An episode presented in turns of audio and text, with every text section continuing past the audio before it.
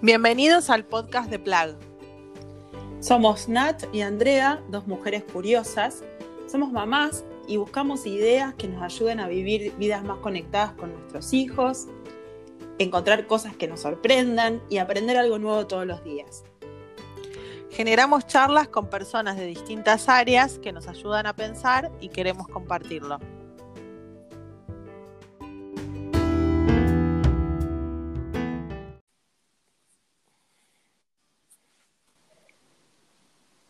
Hola, bienvenidos, bienvenidos a la segunda temporada de Plag, el podcast. ¿Cómo estás, André? ¿Cómo estás, Nat? Acá, eh, la verdad que en una situación diferente de la que pensábamos íbamos a arrancar este año grabando, solíamos hacerlo en un estudio de grabación y no sé cuándo van a escuchar eh, este episodio del otro lado, pero les cuento que estamos en una época de cuarentena, de aislamiento global, arrancando hace un mes. Eh, así que bueno, las temáticas que solemos tratar eh, van a estar un poco teñidas también por esta situación nueva y también vamos a estar grabando a la distancia, ya no más en un estudio, sino, eh, bueno, como es todo hoy, más teletrabajo, más home office, y así estamos grabando este episodio. Qué bueno, bueno, es toda una experiencia también. La vez anterior para mí fue eh, salir de la zona de confort y ahora nos encuentra arrancando esta segunda temporada con la misma sensación de lo nuevo, de lo desconocido. Así que bueno, y más con esta, con esta situación que es eh, inédita y global y bueno, y nos, nos, nos convoca. nos convoca, eh, nos atraviesa. Eh, como sociedad, como familias, como personas, como madres, como padres. Eh, también la escuela, o sea, una temática que solemos tratar mucho y tenemos muchos invitados ya en la temporada anterior, que es la educación, repensar la escuela. La verdad que se han dado cambios eh, muy fuertes en, en, corto tiempo y lo que a lo mejor se planteaba como para pensar ahora es imperativo repensar. Así que bueno, se viene, se viene esta temporada con, con, muchos cambios, como vos decís, dados por el contexto, pero muchas cosas para pensar y charlar, ¿no? Así es, así es. Contame cómo te está tratando esta cuarentena. Mira, eh, he tenido como, como altibajos y me los he permitido. No estoy hablando desde lo emocional, sino de irle encontrando la vuelta, el timing a la dinámica de la casa, de la familia, de estar eh, dos adultos trabajando en casa, los chicos con las edades que tienen, porque tengo uno en edad primaria y uno muy chiquito de cuatro. Entonces, a lo mejor por momentos dije, sí, lo mejor es tener los horarios lo más acotados y después me agarró una flexibilización de acostarse a las 3 de la mañana y ser felices.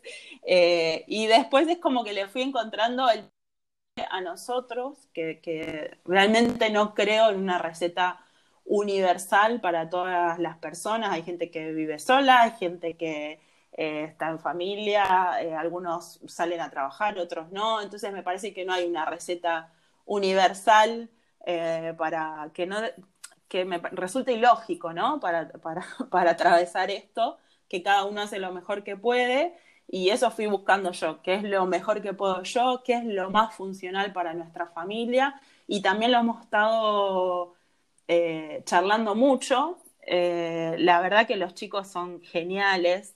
El otro día a la noche mi hijo dijo, se me ocurrió una actividad para la cena, dijo el más grande. Vamos a charlar de las cosas positivas de la cuarentena y las cosas que no nos gustan.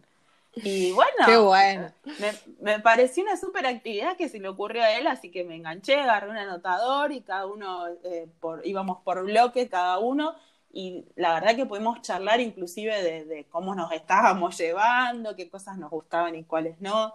Así que nada, eh, un aprendizaje también de ellos y encontrándole la vuelta, eso me parece, que van corriendo las semanas y la semana uno no es igual que la cuatro eh, y nada, nos podemos permitir que sean diferentes las semanas porque es todo nuevo, ¿no?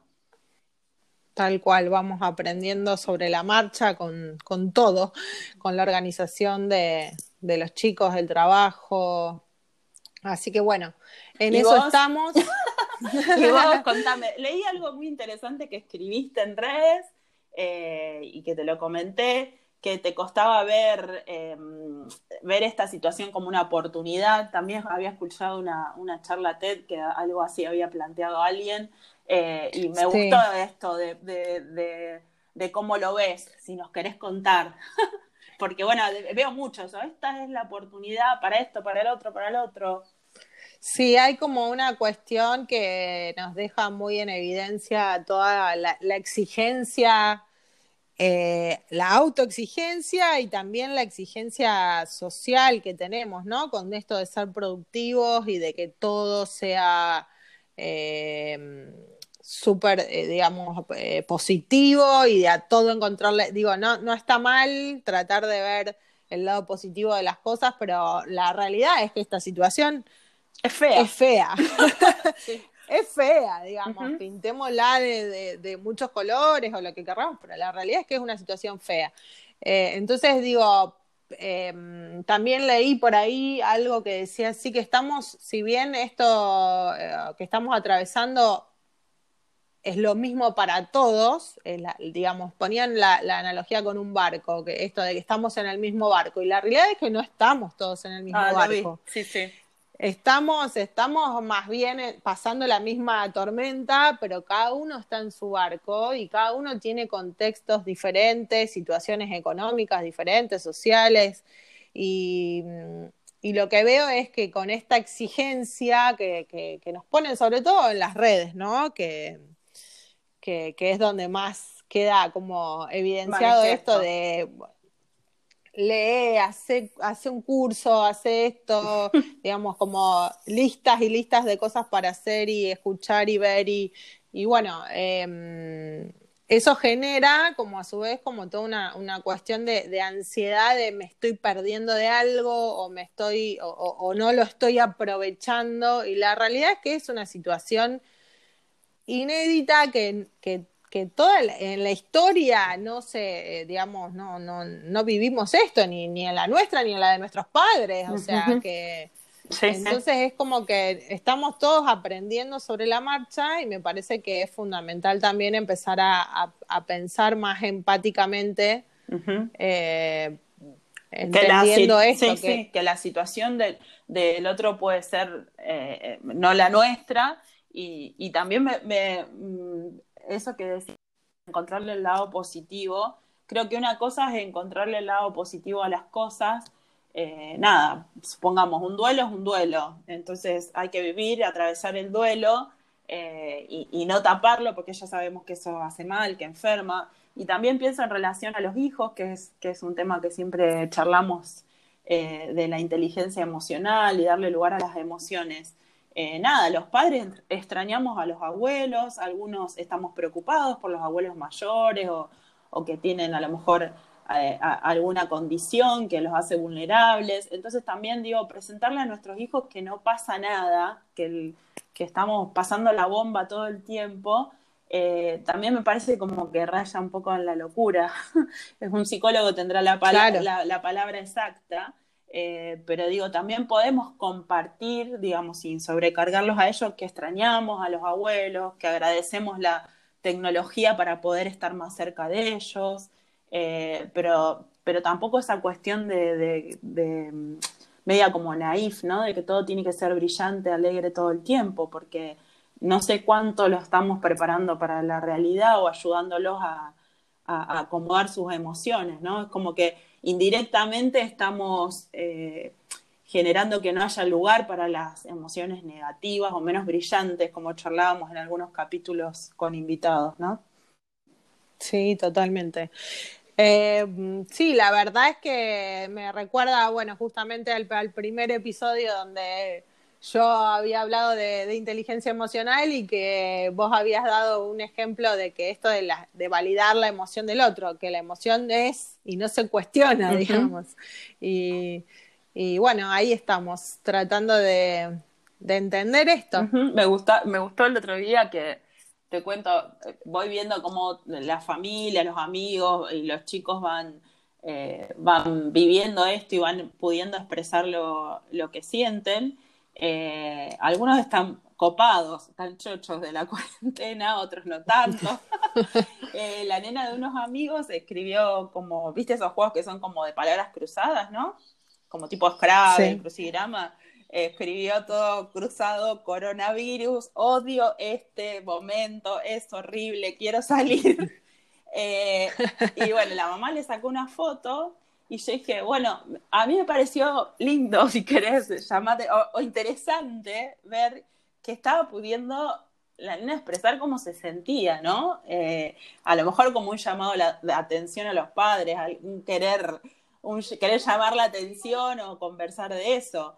Eh, pero digo, está bueno que podamos decir cómo nos eh, sentimos, aunque no parezca políticamente correcto, porque si no es como que estamos mandando todo eso al fondo y, y no está bueno. Totalmente, totalmente. Bueno, en ese sentido yo te cuento cómo me siento, que voy a confesar que estoy extrañando, Mira que lo extrañando mucho. no, no, acá, acá me, me, confieso totalmente que creo que estoy extrañando más el colegio yo que mis hijos, ah, ah. pero es la realidad. Eh, ¿Qué estás extrañando del colegio? No, eh, la verdad es que se extraña un poco cómo ordena la, rutina del día a día, ¿no? Y lo que y lo que ese tiempo permite a nivel, digamos, de trabajo y de, disponibilidad de tiempo para, para mamá, sobre todo.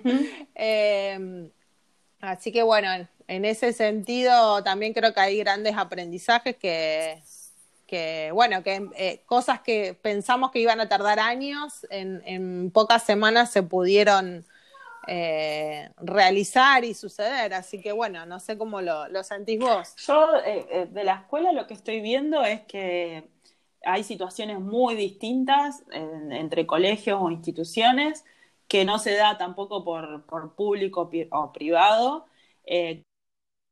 muy preparada para esto, que ya venía pensando en aulas virtuales, invirtiendo en capacitación y que enseguida se puso a tono. Y después de los que no estaban preparados para nada, veo como dos eh, actitudes. Los que rápidamente quieren aprender e inclusive haciendo uso de herramientas gratuitas, ¿no? Por ejemplo, eh, te doy un ejemplo, un colegio público que puso eh, como procedimiento, digamos, suben todas carpetas en Google Drive, que es gratuito, eh, usan reuniones en Zoom por el tiempo que le permite gratuito sin comprar la aplicación. Entonces, como que organizaron su trabajo, aprendieron, en poco tiempo se acomodaron con los recursos que tenían. Y después veo algunos colegios e instituciones que les está costando mucho más eh, acomodarse, que están muy desorganizados y nada, me parece que es como un, empujón, un cachetazo, lo que sea, y que lo tienen que ir trabajando. En ese punto me parece que tenemos que tener paciencia todos, ¿no? Los docentes, los padres, los chicos, eh, para acomodarnos a esto que vino tan de golpe. Sí, sí, totalmente. Y bueno, y otra de las cosas que extraño, en realidad es, ver a los chicos interactuar en lo social, digamos. O sea, obviamente esto también lo extrañan ellos, es lo que más extrañan en realidad. Eh, pero bueno, es eh, justamente algo que, que, cuando yo pensaba en el homeschooling como concepto antes de que nadie pudiera imaginar toda esta cuestión, eh, realmente me, me parecía algo muy lejano a mí o, que yo alguna vez pudiera hacer por esta cuestión de, de quitar lo social de la escena del aprendizaje y del colegio, que me parece que es fundamental. O sea, no me imaginaba yo creando espacios sociales fuera del, colegio. Em, y bueno, ahora obviamente que no nos queda otra, pero eh, me parece que en la interacción con el otro, en relación con el otro, eh, es donde se aprenden un montón de cuestiones que van más allá de lo académico, lo, digamos, lo, las materias, digamos, más eh, tradicionales, sino que son valores de, de, compartir, de negociar, de debatir, de respetar las diferencias, digamos, y todas esas cuestiones creo que son como una base muy, muy fuerte que, que si no la construimos es como que si bien esos valores también se pueden aprender en casa, obviamente, Sí, sí. pero creo que es como... se practican también en el, se practican también en el colegio, ¿no? Como la, Claro, las como que en el colegio es casi como salir a la cancha y decir, bueno, a ver. Sí. a, a ver qué traemos de casa. Sí. Eh, Por un poquito tiene que ver Eso. con eso. Por otro lado, veo que, que leí algunos expertos y todo que están viendo que los chicos, o sea, eh, supondríamos que los chicos, ya estoy hablando primaria, secundaria, son tan tecnológicos y están todo el día conectados y que no iban a extrañar el contacto físico o ver a sus amigos. Y la verdad que para sorpresa de muchos expertos que trabajan en estos temas, están viendo que a los chicos les afecta eh, el aislamiento y que extrañan sus amigos, extrañan este contacto físico que decías vos, este, este verse cara a cara, ¿no? Sí, totalmente.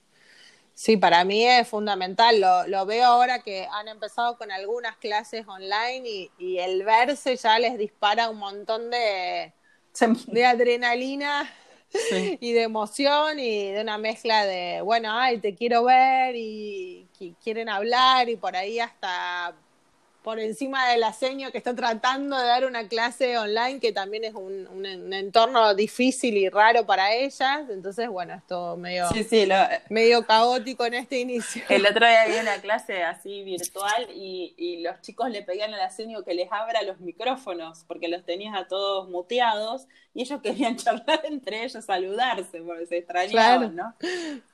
Ah, Tal cual. Así que cual. bueno, me parece que tenemos eh, tres ejes muy claros que trabajamos siempre en PLAG, que son conectar, sorprender y aprender. Y me parece que en este nuevo contexto eh, son temáticas para súper ricas para seguir trabajando como veníamos y con, con las nuevas eh, las nuevas cosas que hay, las nuevas pautas, las nuevas cosas que vamos aprendiendo, ¿no? Totalmente, sí, va, van a cambiar muchos paradigmas, definitivamente. Eh, no se sabe qué va a ser la normalidad para mí después de esto.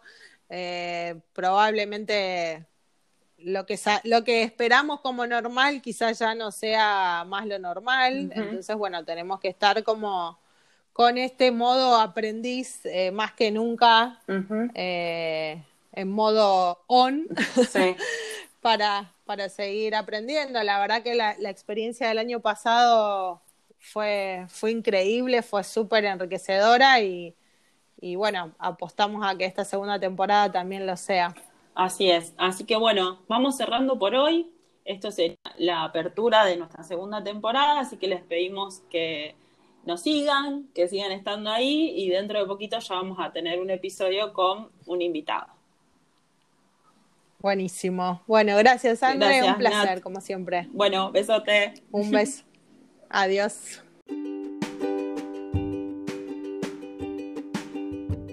Para ver todo nuestro contenido y recomendaciones, nos podés seguir en redes. En Instagram y Facebook nos encontrás como Somos Plug. Estemos conectados.